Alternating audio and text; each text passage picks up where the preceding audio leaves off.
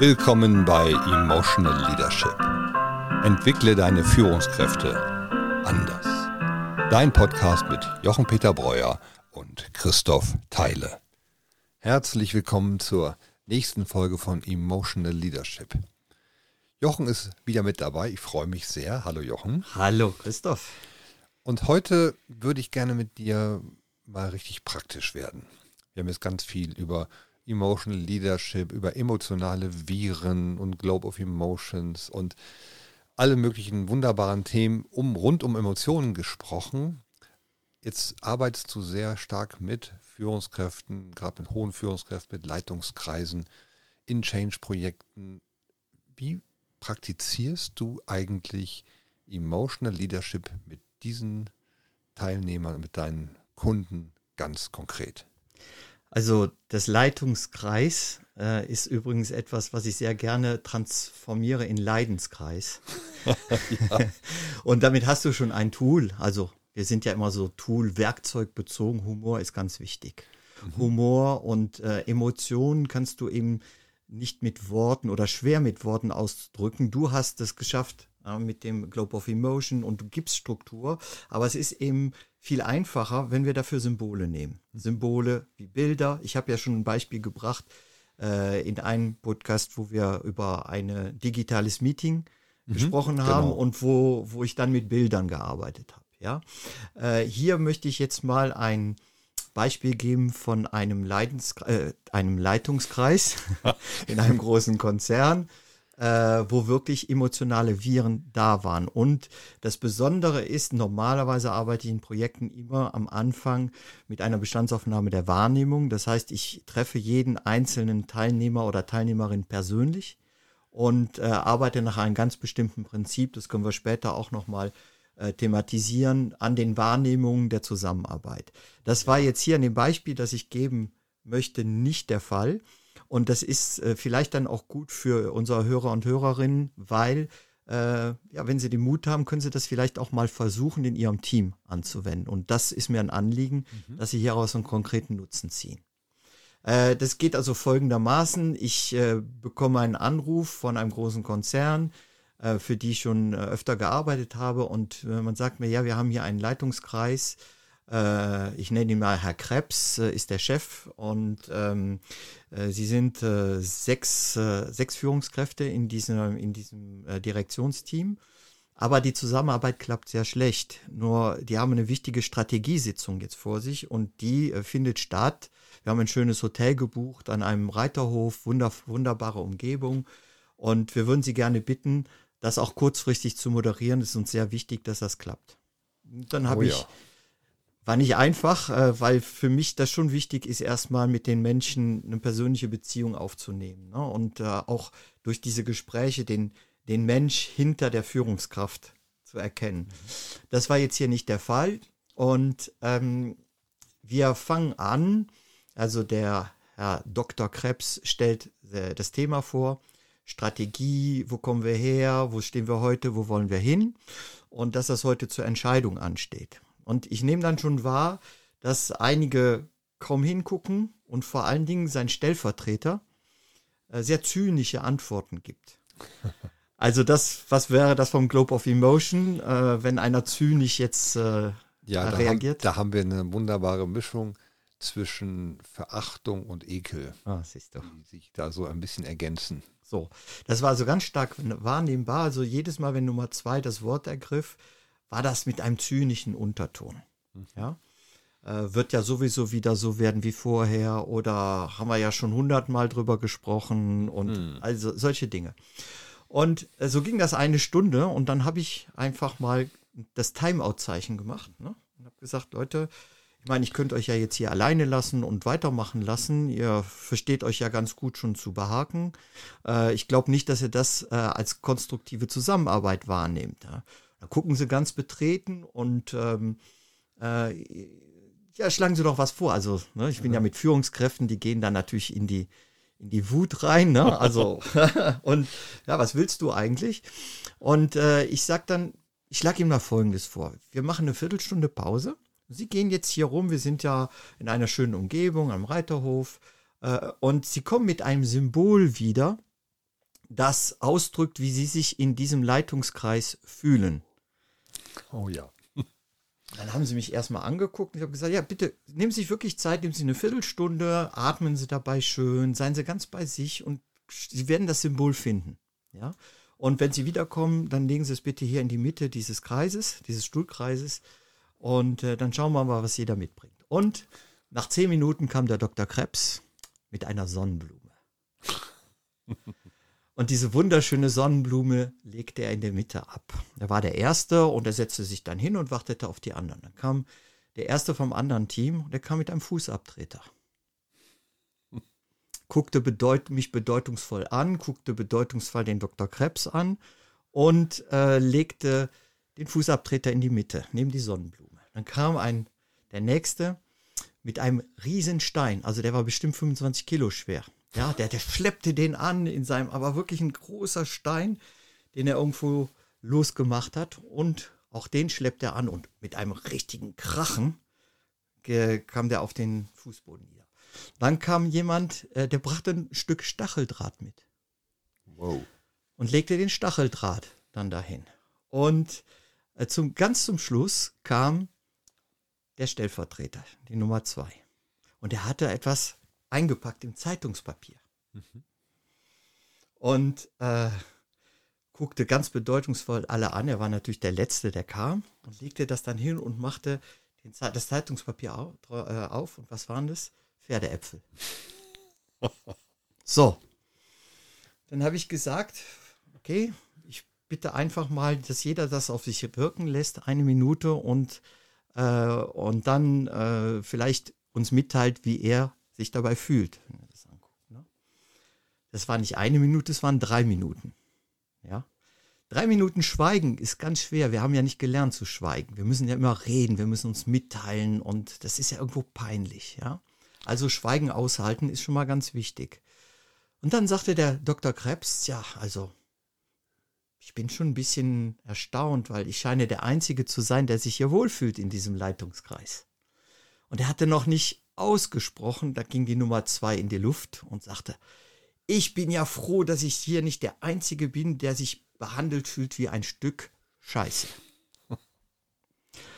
Und das brach aus ihm heraus. Aber wirklich die, seine, die ganze Emotion, die aufgestaute Emotion, was er so erlitten hat und erlebt hat. Und dann ging das reihum. Und im Grundeffekt war es, sie hören ja nie zu, sie wissen sowieso, was sie wollen und wir sind eigentlich nur die, ihre Lakaien. Sie behandeln uns wie ein Stück Dreck. Äh, wenn ich hier reinkomme, habe ich ein Kloß im Bauch. Mhm. Das war der Stein zum ja. Beispiel. Ja? Ne? Ich fühle mich hier nicht willkommen. Das war der Stacheldraht. Wow. Ja, zum Beispiel. Also das war wunderbar, wie, wie jeder das aus. Und der Fußabtreter war, war natürlich auch, ne, also äh, ich fühle mich hier sie, sie, sehr oft äh, benutzt, einfach benutzt, abgenutzt und äh. Und als das jeder sagen konnte. Und ich war natürlich so ein bisschen der Wächter auch für, dass das äh, in einer angemessenen Form ging. Ja, aber es ist wirklich da das Wichtige, die Emotion muss raus, die Form muss irgendwie kanalisiert werden. Ne? Und ähm, dann, als das durch war, wieder schweigen. Und dann ist was ganz Erstaunliches passiert. Der Dr. Krebs sagte, also Leute, irgendwie bin ich froh, dass Sie mir dieses Feedback jetzt geben. Ich, ich habe das gar nicht so wahrgenommen. Ähm, ich glaube, ich muss Ihnen etwas erklären. Und dann erzählte er eine Geschichte, als er 28 Jahre alt war, in diesem Konzern. Mhm. Ähm, also direkt nach dem Studium in den Konzern eingetreten. Und äh, er war mit einem Freund zusammen äh, in der gleichen Abteilung und sie waren wirklich eng befreundet. Und dann wurde eine neue Position ausgeschrieben. Und beide haben sich dann, äh, haben darauf gewettet, wer die Position bekommt. Also freundschaftlich, kameradschaftlich und so. Dann hat sein Freund diese Position bekommen. Am Anfang, okay, das war sportlich, das war so. Nur hat er dann sechs Monate später erfahren, dass der Freund Informationen gegen ihn benutzt hat. Dass er also ein zwielichtiges Spiel gespielt hat. Und das hat ihn derart in Rage gebracht, dass er gesagt hat, so, das war's. Jetzt spiele ich mein eigenes Spiel. Das wird mir nie wieder passieren. Nie wieder werde ich jemandem vertrauen und ich mache mein Ding. Und so ist er aufgestiegen. Also das waren immerhin äh, jetzt ein, äh, eine, ein Unternehmensteil mit 5000 Mitarbeitern. Und äh, er hatte also wirklich Karriere gemacht. Nur als er das dann, ich habe das natürlich jetzt schnell erzählt, das, was ich jetzt in zwei Minuten erzählt habe, das dauerte praktisch 20 Minuten. Und er sagte, ich möchte mich entschuldigen. Mir ist das klar geworden. Äh, und er sagte das wirklich, im, im, wirklich in diesem Kreis. Ich kann, mir, ich kann äh, es mir sehr gut vorstellen, dass sie mich für ein Arschloch halten.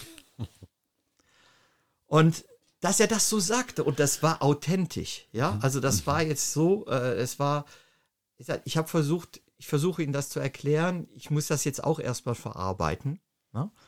und ja, dann habe ich natürlich erstmal eine Pause gemacht, ne? mich bei allen bedankt und eine Pause gemacht.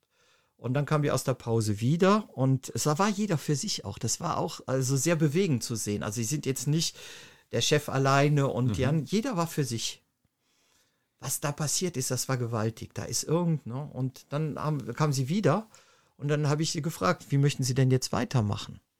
Und äh, dann haben sie gesagt, also vor allen Dingen Nummer zwei, äh, der Stellvertreter hat gesagt, also ihm hätte das unglaublich gut getan, dass er äh, seine emotionalen Viren, weil das Konzept war ihm schon bekannt, aussprechen, hat aussprechen können, aber vor allen Dingen die Erklärung von Dr. Krebs. Das mhm. hat äh, für ihn war sehr wohltuend. Er sagt, äh, er sagte dann wörtlich, ich liebe sie dafür nicht mehr oder weniger oder ich, aber ich achte sie jetzt. Kann sie jetzt achten. Und äh, für mich ist damit eine Basis gegeben, dass wir jetzt auch mal über Sachthemen wie Strategie reden können. Und ich verspreche Ihnen, ich werde nicht mehr zynisch sein.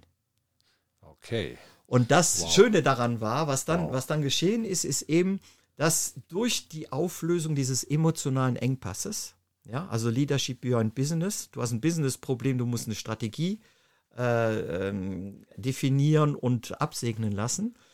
Äh, aber das ging nicht, weil es ging nicht um die Strategie, sondern es ging um die Emotion zwischen den Menschen, die diese Strategie erarbeiten sollten. Und daraus ist dann eben äh, bis zum Tagesende, haben die wirklich so konstruktiv zusammengearbeitet wie nie zuvor. Und am Ende stand jeder da und sagte, Mensch, das hat mal gut getan, so zusammenzuarbeiten. Oh, das ist ja eine wirklich beeindruckende Geschichte, finde ich.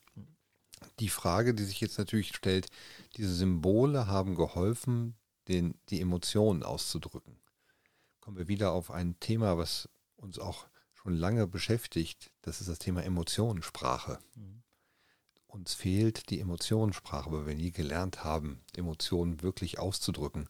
Und dieses Vehikel zu benutzen mit Symbolen, mit anderen, mit anderen, wir arbeiten ja auch oft mit Bildern oder mit, mit wie in der anderen Folge, mit pantomimischen Gesichtsausdrücken oder körperlichen Ausdrücken, fällt uns viel leichter. Ja, schau, ähm, im Privatleben machen wir das laufend. Wir, wir singen Lieder, Aha. wir lesen Gedichte, wir denken uns äh, tolle Sätze aus, um jemandem etwas Nettes zu sagen. Ähm, ja, und wir, wir versuchen durch Präsente jemanden emotional anzusprechen. Also wir, mhm. die ganze Zeit nutzen wir Metaphern und Symbole, um eine Emotion auszudrücken. Ja, und äh, ich meine, ein Symbol ist ja auch, ich sag jetzt mal, ähm, jetzt ein Familienmitglied, egal wer, um zu Dankbarkeit zu zeigen, backt einen Kuchen. Ja. Ja. Mensch, ich habe so ein tolles Wochenende mit euch erlebt. Ja, äh, und ich habe jetzt gedacht, ich back mal einen Kuchen. Mhm. Ja? Äh, so, das ist ja auch ein Symbol, um Dankbarkeit, Emotionen auszudrücken. Und wenn wir das schaffen, äh, ins Business zu übertragen, und da ist natürlich ein Engpass, ja, weil im Business sind wir ja sozusagen seriös. Ich habe ja schon über die vor allen Dingen deutsche Sachlichkeit gesprochen. Wir sind ja durch Emotionen manipuliert worden. Wir haben ja dieses Trauma 3345, wo das ganz konkret mhm. äh, mit uns gemacht wurde, ja, über Emotionen in den Horror zu gehen. Also haben wir, ich, ich sage jetzt vor allem unsere Generation, also ich bin ja 56 geboren, wir sind aufgewachsen mit diesem Schema, Emotionen haben im Business nichts zu suchen, mhm. ja. Bier ist Bier und Schnaps ist Schnaps oder Arbeit ist Arbeit und Schnaps ist Schnaps. Und äh, daher äh, ist das für uns etwas, was nicht was sich nicht gehört, sagen wir es mal so. Ja. Ja? Wir fühlen uns dann unwohl. Was wollen Sie mit dem Spielzeug? Ja, und ich habe das sehr oft gehört, weil ich schon in den 90er Jahren angefangen habe, mit den Leuten zu malen. Mhm. Ja, äh, heute ist das gang und gäbe. Ja, aber in den 90er Jahren nehmen Sie mal einen Bankvorstand, die kommen im Dreireiher. Ja, und dann sagst du denen, hier sind Pinsel und ihr malt jetzt mal, wie ihr euch in dieser Zusammenarbeit fühlt oder wie ihr die andere Kultur wahrnimmt. Ja, und da musst du eben, da kommen wir wieder auf die psychologische Sicherheit. Wie schaffst du das, dass die Leute das machen? Ja, und da war ein Problem. Also auch dazu kann ich ein kurzes Beispiel nennen. Ich wurde äh, dann in einem anderen Konzern war das empfohlen in der Finanzabteilung. Die haben einen Change anstehen. Und äh, der Chef der Finanzabteilung rief mich an und sagte, Herr Breuer, Sie sind mir empfohlen worden, ich muss einen Change-Workshop machen mit meinem gesamten Team. Das sind 40 Leute worldwide. Die kommen von Mexiko, die kommen von Spanien, die kommen von überall aus der Welt. Und wir müssen dieses schwierige Thema Change ansprechen. Ja, und dann habe ich gesagt, ja, gerne, vielen Dank für Ihr Vertrauen und ähm, äh, wie wollen Sie denn, dass wir vorgehen? Ja, sagen Sie, sagt er, sagen Sie mir doch mal, wie Sie arbeiten. Sage ich, nein. Sagt er, wieso nicht? Ja, weil ich sage, ich sage dann, wenn ich Ihnen sage, was ich machen werde und vor allem, wie ich anfangen werde, werden Sie sagen, das geht nicht. Oh nein, nein, dann wissen Sie, ich bin ganz offen und äh, wir sind ja hier einiges gewöhnt, ne? Und so. Ich gesagt, okay, versuchen wir es mal. Äh, wir werden anfangen, äh, nachdem wir die Regeln und so ein bisschen angekommen sind, werde ich äh, die 40 äh, Personen äh, in Teams einteilen. Zum Beispiel in Südeuropa, Nordeuropa, Amerika, Südamerika und so weiter. Und dann werde ich Ihnen eine Aufgabe geben. Äh, Sie haben hier, Sie stehen dann vor Metaplanwand und da haben Sie Pinsel und Farbe und dann malen Sie einmal Ihr Verständnis von diesem Change. Was macht dieser Change mit Ihnen in dieser Konstellation? Da kam wie aus der Pistole geschossen. Da können Sie vergessen. Ich, ich habe gar nichts gesagt. Und dann sagte, wurde er sich bewusst und sagte, ja, ja, natürlich, äh, aber das können Sie, Sie haben es mir vorher gesagt, aber das können Sie wirklich vergessen. Ich kenne den José in Spanien, den habe ich noch nie lachen gesehen. Den habe ich seit 20 Jahren in meinem Team, das ist ein ganz toller Mann, aber der wird nie einen Pinsel in die Hand nehmen. Dann habe ich gesagt, sehen Sie, was ist das Problem? Sie extrapolieren aus Ihrem Erleben mhm. auf einen Menschen, den Sie nur so kennen. Was ich Ihnen vorschlage ist, lernen Sie diese Menschen, die Sie vielleicht schon lange kennen, vielleicht mal anders kennen, von einer anderen Seite. Und jetzt haben wir natürlich ein wunderbares Beispiel für Change. Wenn, wenn, wenn er Change im Kopf gar nicht mitgehen kann, wissen wir auch, wo, wo es hakt. Siehst du? Aber das ist ja auch menschlich, ja, ja? weil total. ich möchte ja, dass das gut, ich möchte ja auch nicht dastehen, irgendwie, dass meine, meine Mitarbeiter und Mitarbeiterinnen sagen, Moment mal, wen hast du da angeschleppt? Ja, wir sind ja ja nicht im Kindergarten. ist ja ganz verständlich. Ja, das Thema ist ja, wir sind das nicht gewohnt, mit Symbolen zu arbeiten. Und nur um es abzuschließen, äh, er hat mich, mich, mich dann doch betraut mit dem Auftrag, weil er gesagt hat, ja, sie haben so ein gutes Image bei uns und ich vertraue ihnen mal. Ja, aber am Anfang kam, wollen Sie das wirklich machen mit dem Malen? Ja, vertrauen Sie mir. Und dann haben wir es gemacht. Und 20 Minuten später kam der zu mir und sagt, was haben Sie mit meinen Leuten gemacht? Die sind da, die haben alle die Jacken ausgezogen, die sind am Malen, die sind am Lachen, die sind am, äh, das ist unglaublich, was ist denn hier passiert? Dann habe ich gesagt, da sind die Manager zum Menschen mutiert. Ganz einfach. Oh, eine, eine wunderbare Geschichte. Und deswegen ganz genau, da, da passiert Veränderung und das ist vielleicht auch der erste Weg, um Emotionen auszudrücken. Ja, ich denke, aber um es jetzt wieder den, auf das Emotional Leadership, also in dem Moment, ich sage einer Gruppe immer, ich bin in jetzt in diesem Moment euer Leader. Also ich bin ja der Moderator, ich bin verantwortlich nicht für das, was ihr macht im Seminar, sondern wie ihr das mal, also ich schaffe den Raum dafür. Mhm. Psychologische Sicherheit und so weiter. Und äh, da liegt es eben auch an mir, das zu übertragen. Wenn ich daran nicht glaube, nur, nur um dieses Beispiel jetzt zu, zu nehmen zum Abschluss, wenn ich unsicher bin, wenn ich denke, oh Gott, wenn ich denen das sage und die sagen jetzt nein, dann kann ich es vergessen. Es wird nicht klappen.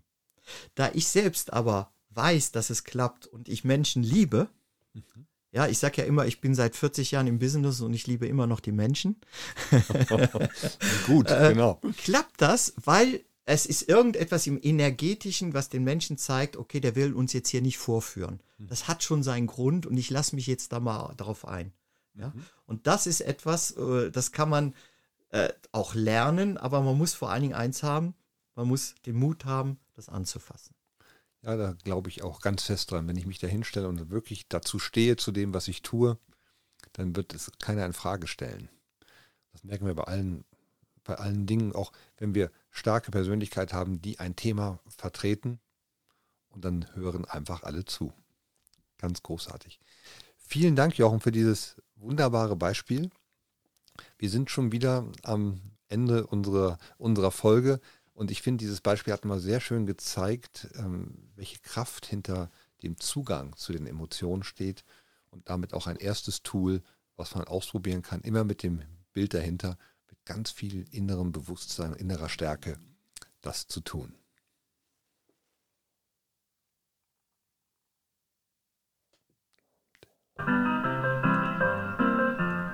Das war wieder eine Folge von Emotional Leadership. Schön, dass ihr dabei wart. Wir freuen uns über euer Feedback auf emotional-leadership.com. Eure Christoph Teile und Jochen Peter Breuer.